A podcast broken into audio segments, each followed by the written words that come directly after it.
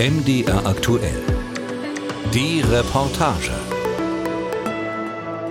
Ein milder Novembermorgen in Gotha, Pertes-Forum, Nebeneingang, eine weißgetünchte Metalltür, verschlossen. Links daneben eine kleine Kamera über einem Klingelknopf. Wer ins Thüringer Staatsarchiv will, steht hier, lächelt freundlich und drückt die Klingel. Ja, bitte?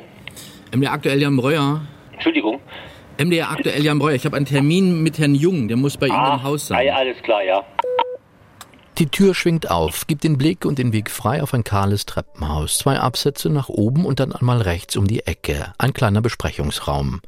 Ein Tisch in der Mitte und Stühle drumherum. Zwei Männer unterhalten sich. Einer davon ist an diesem Morgen aus Weimar angereist, trinkt gerade Kaffee und hat seine Notizen vor sich ausgebreitet. Mein Name ist Johann Philipp Jung. Ich bin im Thüringer Ministerium für Infrastruktur und Landwirtschaft und dort zuständig für die Instandsetzung von Schloss Reinhardsbrunn. Dabei überwacht und koordiniert der studierte Architekt nicht nur die Sicherungs- und Instandsetzungsarbeiten direkt am und im Schloss, er gräbt sich durch die Archive, durchblättert Aktenberge auf der Suche nach Gegenständen, die einst zum Schloss gehört und verschwunden sind. Egal ob auf legalem Weg oder illegal. Deshalb ist er jetzt in Gotha. Johann Philipp Jung ist fündig geworden. Eine Aktennotiz, ein Hinweis auf bemalte Glasfenster aus der Schlosskirche. Und dann finde ich am 10.11.1950 ein Schreiben, in dem auf diese Glassammlung hingewiesen wird. Ich lese mal kurz vor. Weiter weisen wir darauf hin, dass an der Tür der Schlosskirche wertvolle Gemälde eingefasst sind, die nach Aussagen von Kunstsachverständigen einen Kunstwert von rund D-Mark 350.000 darstellen. Um zu verhindern, dass diese Gemälde verloren gehen, haben wir bereits telefonisch unsere Zustimmung zum Ausbau gegeben und zur Bedingung gemacht, dass diese in das Zentralmuseum in Gotha überführt werden. Seither lagern die Fenster im Archiv. Verpackt in Kisten, sortiert, gelegentlich umgelagert. In all den Jahren nur einmal geöffnet. Steht auf einem Zettel. Nun sollen die bemalten Fenster zurück ans Tageslicht, wenn auch nur für einen kurzen Moment, nur zur Begutachtung. Der Raum gegenüber, dem Besprechungszimmer, ist vorbereitet. Von ihm, Andreas Fiedler, Restaurator für Kunst und Kulturgut, für Glas und Keramik. Wir befinden uns hier in der Werkstatt für ähm, früher Pap äh, Gemälderestaurierung, jetzt Papierrestaurierung. Und ähm, hier sind momentan die Glasfenster äh, hochgebracht worden, weil das der beste Raum zum Vorlegen ist für solche Sachen. Die Kartons stapeln sich auf einem kleinen Rollwagen. Es sind mehr als zehn, unterschiedlich groß. Zusammen heben Andreas Fiedler und Johann Philipp Jung das oberste Päckchen auf den Lichttisch. Ein paar sorgsame Schnitte durch die Pappe und das Sicherheitspapier. Dann entnehmen die Männer die erste Glasscheibe. 60 mal 50 Zentimeter, eingefasst in einen Metallrahmen. Sie legen die Scheibe vorsichtig auf den Lichttisch. Die Beleuchtung springt an, das Fenster strahlt. Und die beiden Männer staunen. Die Scheibe zeigt eine Waldlandschaft mit Wasserfall im Vordergrund. In einer der Ecken steht die Jahreszahl 1610. Ja, also wenn man sich das anguckt, ist nicht der Thüringer Wald, vermutlich. Und es hat eine unheimliche Leuchtkraft. Man kann aber hier trotzdem noch sagen, also es würde sogar noch mehr Leuchtkraft haben, ähm, wenn das gereinigt werden würde. Die sind alle tatsächlich wirklich nur gesichert worden in diesem Rahmen und sind noch nicht restauriert worden. Also das ist der quasi Fundzustand oder Ist-Zustand jetzt. Sagt Andreas Fiedler. Einen Monat, so schätzt er, bräuchte es, um die Scheibe zu restaurieren. Nur, was dann? Und hier ist es, das erste Fragezeichen, eines von vielen rund um Schloss Reinhardsbrunn. Denn was nun tun mit diesen Fenstern? Sie sollen restauriert werden, natürlich. Sie sollen zurückkehren ins Schloss. Nur wie und wann? Johann Philipp Jung kann dazu nichts sagen im Moment. Vieles ist offen in dieser Geschichte, die erzählt von einem Schloss, erbaut auf Klostermauern als Statussymbol eines aufstrebenden Herzogtums, das später einem Arbeiter- und Bauernstaat Devisen bringen sollte und nach einem politischen Wirbelsturm von Spekulanten dem Verfall preisgegeben wurde. Wie die Geschichte enden wird, ist völlig offen. Deshalb erst einmal ein Blick zurück ins Jahr 1826. Das Herzogtum Sachsen-Coburg wächst. Gotha kommt dazu. Herzog Ernst I. hat den Landesteil hinzugewonnen und braucht ein Symbol der Macht. Er will ein Schloss bauen. Aber nicht irgendwo. Er will es an jenem Ort errichten, der wie kein anderer steht für die geistigen Wurzeln Thüringens. Reinhardsbrunn. Damals ein Stück Wald, heute Teil des heilklimatisch anerkannten Kurorts Friedrichroda. Hier liegen die Grundmauern des 1000 Jahre alten Hausklosters der Thüringer Landgrafen noch im Boden. Hier sind all jene begraben, die Thüringen groß und legendär gemacht haben. Ludwig der Springer, die heilige Elisabeth. An diesem Ort lässt der Herzog Ernst I. von Sachsen, Coburg und Gotha das Schloss bauen. Im Stile der Neugotik. Drei Gebäude ineinander verschlungen, spangenartig. Hunderte Steinmetze arbeiten gleichzeitig. Gärtner legen drumherum einen Park an, der an eine englische Landschaft erinnern soll. Mit Schlangenfichten, mit Pyramideneichen, mit Teichen, mit kleinen Brücken, mit schmalen Wegen. Als Albert von Sachsen, Coburg und Gotha, der Sohn von Herzog Ernst, die britische Königin Victoria heiratet, 1840 ist das, bringt er sie mit nach Reinhardsbrunn. Die Queen wird später sagen, einen romantischeren Ort habe sie nie kennengelernt. Reinhardsbrunn übersteht den Ersten Weltkrieg fast ohne Beschädigung, soll zum Ende des Zweiten Weltkrieges sogar Teil des letzten Führerhauptquartiers werden. Soweit kommt es nicht. Nach dem Krieg nutzen Feuerwehr und Polizei das Schloss als Schulungsort. Ab 1953 wird es Hotel des VÖB Reisebüro der DDR. In den Park zieht jeden Sommer das Pionierferienlager Georgi Dimitrov vom VEB Kali Werra. Bis 1980 geht das so. Dann geschehen zwei Dinge. Das Schloss wird anerkannt als Denkmal von nationaler Bedeutung und aufgenommen in die DDR-Denkmalliste. Und sie wird Teil der Schlosshotelgeschichte. Ich bin Elisabeth Hügel und war bis 1995 Empfangschef im Schlosshotel in Reinhardsbrunn. Elisabeth Hügel lebt heute in Bad Tabatz, dem Nachbarort, betreibt und führt dort selbst ein Hotel. Wir treffen uns im Kaminzimmer. Die Erinnerung an ihre Zeit im Schlosshotel Reinhardsbrunn ist nicht verblasst. Ganz im Gegenteil. Elisabeth Hügel erinnert sich gut, erinnert sich an den Ansturm der Gäste zu DDR-Zeiten, an den Geruch des hoteleigenen Intershops, an die Wände, an die neuen Eigentümer, an die hochfliegenden Pläne von einem Luxusressort und die Steine, die auf dem Weg dorthin lagen. Zum Beispiel, weil nicht jedes der knapp 60 Zimmer ein eigenes Bad hatte. Zu DDR-Zeiten klaglos hingenommen. Nach der Wende nicht mehr. Nach der Wende wurde das zum Problem, weil die Gäste, die aus den alten Bundesländern kamen, für die war das natürlich völlig ungewohnt. Gell? Und die wollten das natürlich auch nicht so nutzen. Und das war eben das Problem, dass man da investieren musste. Und damit war natürlich auch eine Grundsanierung erforderlich. Doch diese Grundsanierung wird nicht kommen. Die Treuhand verkauft das Hotel im Paket mit anderen an die Travel Charm Gruppe. Die investiert in die Häuser an der Ostsee, lässt Reinhardsbrunn links liegen. Der Auftakt für Jahre des Niedergangs. 2001 schließt das Hotel, die baulichen Mängel sind zu gravierend. Eine Rückübertragung an die Erben des Fürstenhauses Sachsen-Coburg-Gotha scheitert. Ein britischer Investor entpuppt sich als Finanzhasardeur. Doch dann das Jahr 2006. Hoffnung keimt auf rund um das stille Schloss. Wieder ist das Gelände verkauft worden, diesmal an eine Thüringer Firma aus Weimar. Die Pläne der Investoren klingen vielversprechend und er hat sie noch im Ohr. Thomas Klöppel, damals frisch im Amt als Bürgermeister der Stadt Friedrichroda. 2006 war ich deswegen optimistisch, weil der, der scheinbare Investor aus England weg war und wir einen Investor aus Thüringen hatten, der auch gute Ideen hatte und der gesagt hat, Stück für Stück wollen wir das erarbeiten. Und ich hatte mir von denen auch ein anderes Projekt angeschaut. Der hat bei Weimar einen Vier-Seitenhof äh, dort historisch wieder saniert und, und ins Leben gebracht. Und äh, das fand ich alles sehr gut und war, deswegen waren wir da sehr optimistisch, dass da nun endlich jemand da ist, der für uns auch nah habbar ist und, und der vorangeht. Aber leider ist dann am Ende trotzdem nichts draus geworden. Für das Weimarer Entwicklungsbüro gehen die Lichter schneller aus als an. Es wird samt Schloss verkauft. Für 12 Millionen Euro an russische Investoren. Die Staatsanwaltschaft ermittelt rund um dieses Geschäft. Der Verdacht der Geldwäsche steht im Raum. Die Russen nehmen eine Hypothek auf, beleihen das Schloss für fast 10 Millionen Euro, lassen aber Fristen zur Sicherung des Geländes oder der Immobilie verstreichen. Im Rathaus von Friedrich Roda kann Thomas Klöppel nur tatenlos zuschauen. Kontakt zu den Russen aber gab es. Immer. Also äh, als dann Harzenko und die anderen, also als die dann im Prinzip Geschäftsführer waren, es ist äh, dann, dann haben wir immer versucht, mit denen auch Verbindung aufzunehmen. Das ging dann aber zum größten Teil nur über Rechtsanwälte, haben uns aber auch mit denen vor Ort getroffen äh, und haben uns das angeschaut, aber getan hat sich ja dann am Ende auch nichts. In Friedrichroda wachsen Sorge um das Schloss und der Zorn auf die neuen Eigentümer.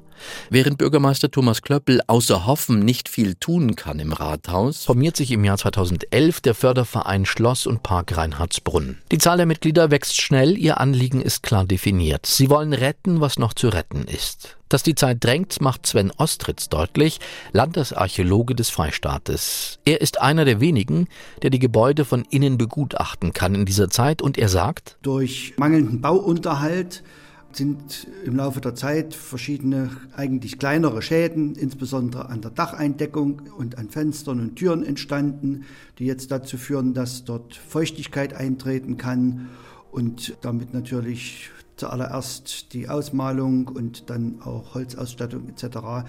Schaden zu nehmen drohen. Der Förderverein macht Druck. Die Thüringer Landesregierung soll sich einschalten, den Verfall stoppen, notfalls gerichtlich, notfalls durch Enteignung. In Erfurt heißt die Ministerpräsidentin zu dieser Zeit Christine Lieberknecht. 2013 bringt sie die Enteignung der russischen Eigentümer erstmals ins Spiel. So etwas hat es bis dahin noch nie gegeben in Deutschland. Warum soll Thüringen als das ausgewiesene Kulturland nicht auch einen solchen Schritt als Erste gehen? Am 10. Juli 2018 ist es soweit. Das Landesverwaltungsamt Thüringen entscheidet und enteignet die russischen Besitzer, überträgt Schloss Reinhardsbrunn dem Freistaat. Drei Jahre werden vergehen, bis die Enteignung rechtsgültig wird. Deshalb kann erst 2021 der Thüringer Ministerpräsident, der nun Bodo Ramelow heißt, sagen: Schlösser auswechseln, Bauzaun drum, erstmal wird erhalten. Damit willkommen in der Gegenwart. Friedrich Roda, Ortsteil Reinhardsbrunn. Der Morgennebel lichtet sich nur zögerlich. Die Sonne hat es schwer an diesem Tag. Der Bahnhof nur eine Silhouette im Dunst. Die Südthüringenbahn hält kurz. Zum Schloss sind es nur ein paar Meter. Über die Gleise der Gothaer Waldbahn, durch einen kleinen Wald und vorbei an einem Teich, an dem Schwäne schwimmen und ihren Kopf ins Wasser tauchen.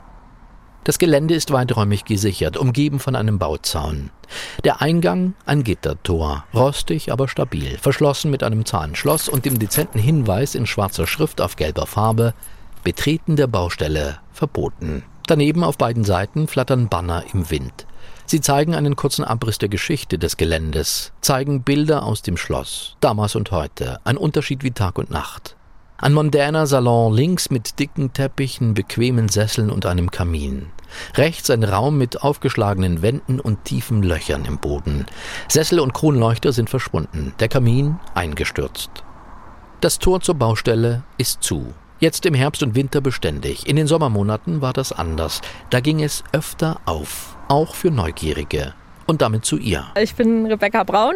Ich habe die letzten zwei Jahre einen sogenannten Bundesfreiwilligendienst im Förderverein für Schloss und Park Reinhardsbrunn gemacht und habe hauptsächlich geforscht zu den Kulturgutverlusten aus dem Schloss. Der Verein bietet zwischen Mai und Oktober viermal in der Woche Führungen an. Sie gehen durch den Park und schauen sich die Gebäude von außen an.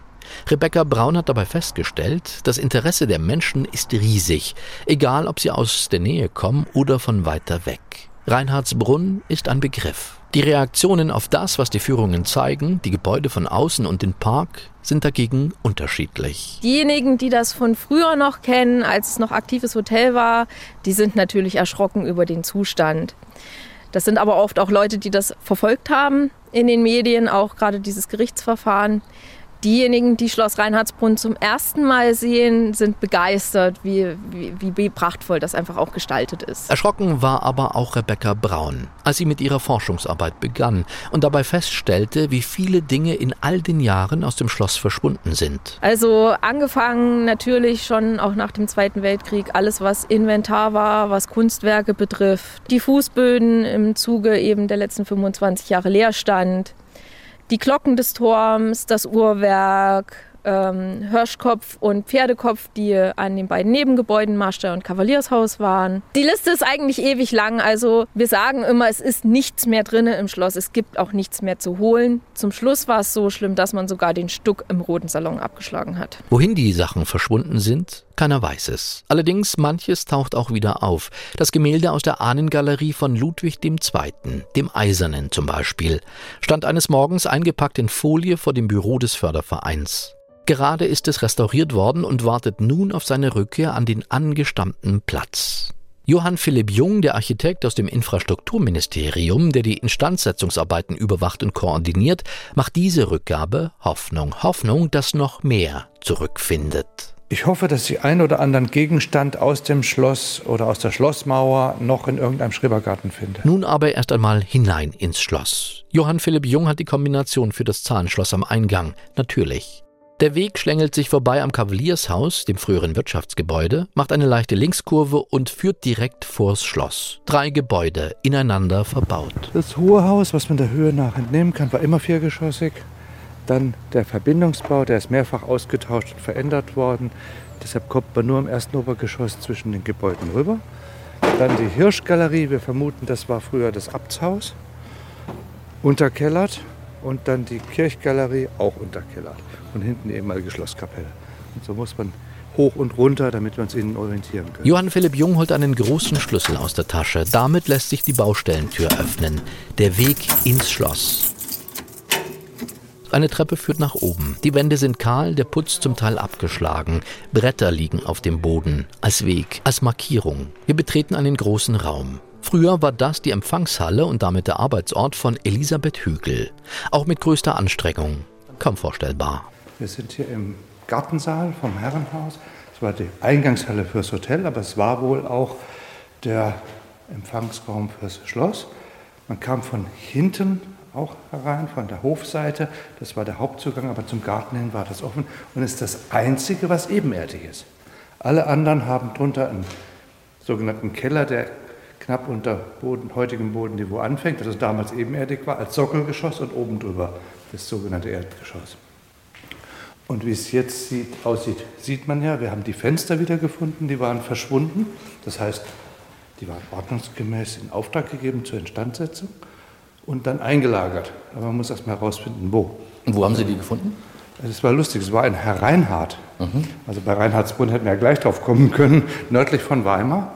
Und da ich seit 25 Jahren in der Denkmalpflege tätig bin, hat mir irgendjemand gesagt, da ist noch was. Und dann habe ich es gefunden. Manchmal sind es diese Zufälle. Wir balancieren über schmale Bretter, laufen ausgetretene Stufen hinauf und hinab vorbei an den alten Hotelzimmern ohne Bad. Kleine Räume, blinde Fenster, die Aussicht auf den Wald nur zu erahnen. So, jetzt nochmal. Wir müssten einfach noch ein Stockwerk höher, aber da ist überhaupt nichts mehr da. Da gehe ich ungern hin. Sehen links die, wir sehen jetzt immer noch nicht den Teich, den man eigentlich sehen müsste. Und hier ist ein Blick, eins drüber, natürlich mit künstlerischer Freiheit. Der Blick in den Thüringer Wald, das ist heute auch noch da. So sieht es oben aus. Das hier ist künstlerische Freiheit, weil es ist Sandstein und ist nur außen sichtbar. Aber Sie sehen hier den Wasserfall, der ist tatsächlich da. Mhm. Funktioniert jetzt nicht, weil aus verschiedenen Gründen. Und ja, der Blick in die Landschaft. Und deshalb fände ich es schön, wenn man diesen Damm auch wieder runternehmen würde. Die Jahre des Verfalls haben Spuren in die Wände gerissen, natürlich. Aber die Anzeichen sind da, dass damit nun Schluss ist. Beispielsweise in der Schlosskapelle, die noch viel länger leer steht, weil sie zu DDR- und Hotelzeiten diente als Warenlager für Gemüse und Fleisch. Hier haben die Restauratoren bereits begonnen. Das Dach ist eingefasst und wintersicher gemacht. Es geht voran. Der erste Schritt. Wenn die ehemalige Schlosskapelle fertig ist, dann sollen als nächstes die Dächer vom Schloss instand gesetzt werden und die Fassaden. Denn die Fassaden sind von außen ja ziemlich festgelegt, wie die sein werden. Und das sollte man durchaus machen, weil durch die Fugen kommt doch Feucht nach innen und der Putz fällt ab. Und da kann man durchaus schon jetzt tätig werden. Sagt Johann Philipp Jung. Bis 2024 sind die Arbeiten durchgeplant. Was danach kommen wird, steht in den Sternen. Die Innenraumsanierung ist nämlich abhängig vom Nutzungskonzept. Beispielsweise haben wir keine Kläranlage, die ist kaputt. Wir können auch keine bauen, weil nicht nur, weil wir im Wasserschutzgebiet sind, sondern weil wir noch nicht genau wissen, was reinkommt. Und das muss man halt wissen, wenn man eine Kläranlage baut. In den nächsten Monaten sollen nun Ideen zusammengetragen und darüber beraten werden. Das Erfurter Infrastrukturministerium will dazu alle einbinden, die Menschen in der Region genauso wie Experten. Das wird ein moderierter Prozess sein, am besten hier vor Ort, um über Wünsche vor Ort, Notwendigkeiten vor Ort, aber eben auch ja, auch Ideen zu reden, wie man das entwickeln kann. Vorschläge erwünscht, Ausgang offen. Zeit für Wünsche. Was also könnte entstehen im, am Ausschloss Reinhardsbrunn? Johann Philipp Jung hält sich zurück, erinnert sich nur an die Begeisterung seines Sohnes beim ersten Besuch. Ich bin mal mit meinen Kindern hier gewesen und mein Sohn sagt, oh, was habt ihr dafür bezahlt? Kauf's sofort. Es war aber bevor er drin war. Elisabeth Hügel, die ehemalige Empfangschefin des Schlosshotels, hat eine konkrete Idee. Ich würde natürlich ein Hotel draus machen. Oder hätten Sie Konkurrenz? Ich bin leider zu alt. Das ist zu spät. Aber ich fände das wirklich schön, wenn es ein tolles Hotel werden würde.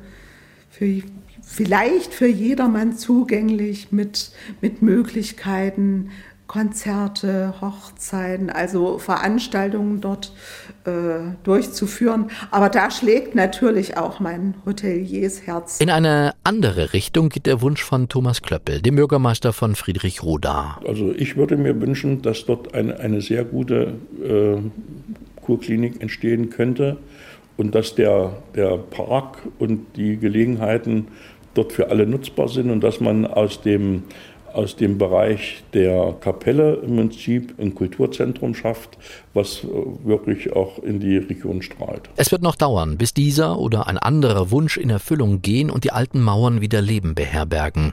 Bis aus der Baustelle wieder das Schloss Reinhardsbrunn wird. Bis der Park kein Sicherheitsrisiko mehr ist, sondern zum Spazieren einlädt. Wie sagt's Friedrich Rodas Bürgermeister Thomas Klöppel ganz zum Schluss? Ich bin ja sehr optimistisch, aber auch Realist jetzt in den vielen Jahren geworden. Ich denke, wir werden dort bestimmt noch die nächsten fünf bis zehn Jahre äh, zu tun haben, aber dann wäre es schon schön, wenn es dann fertig wäre.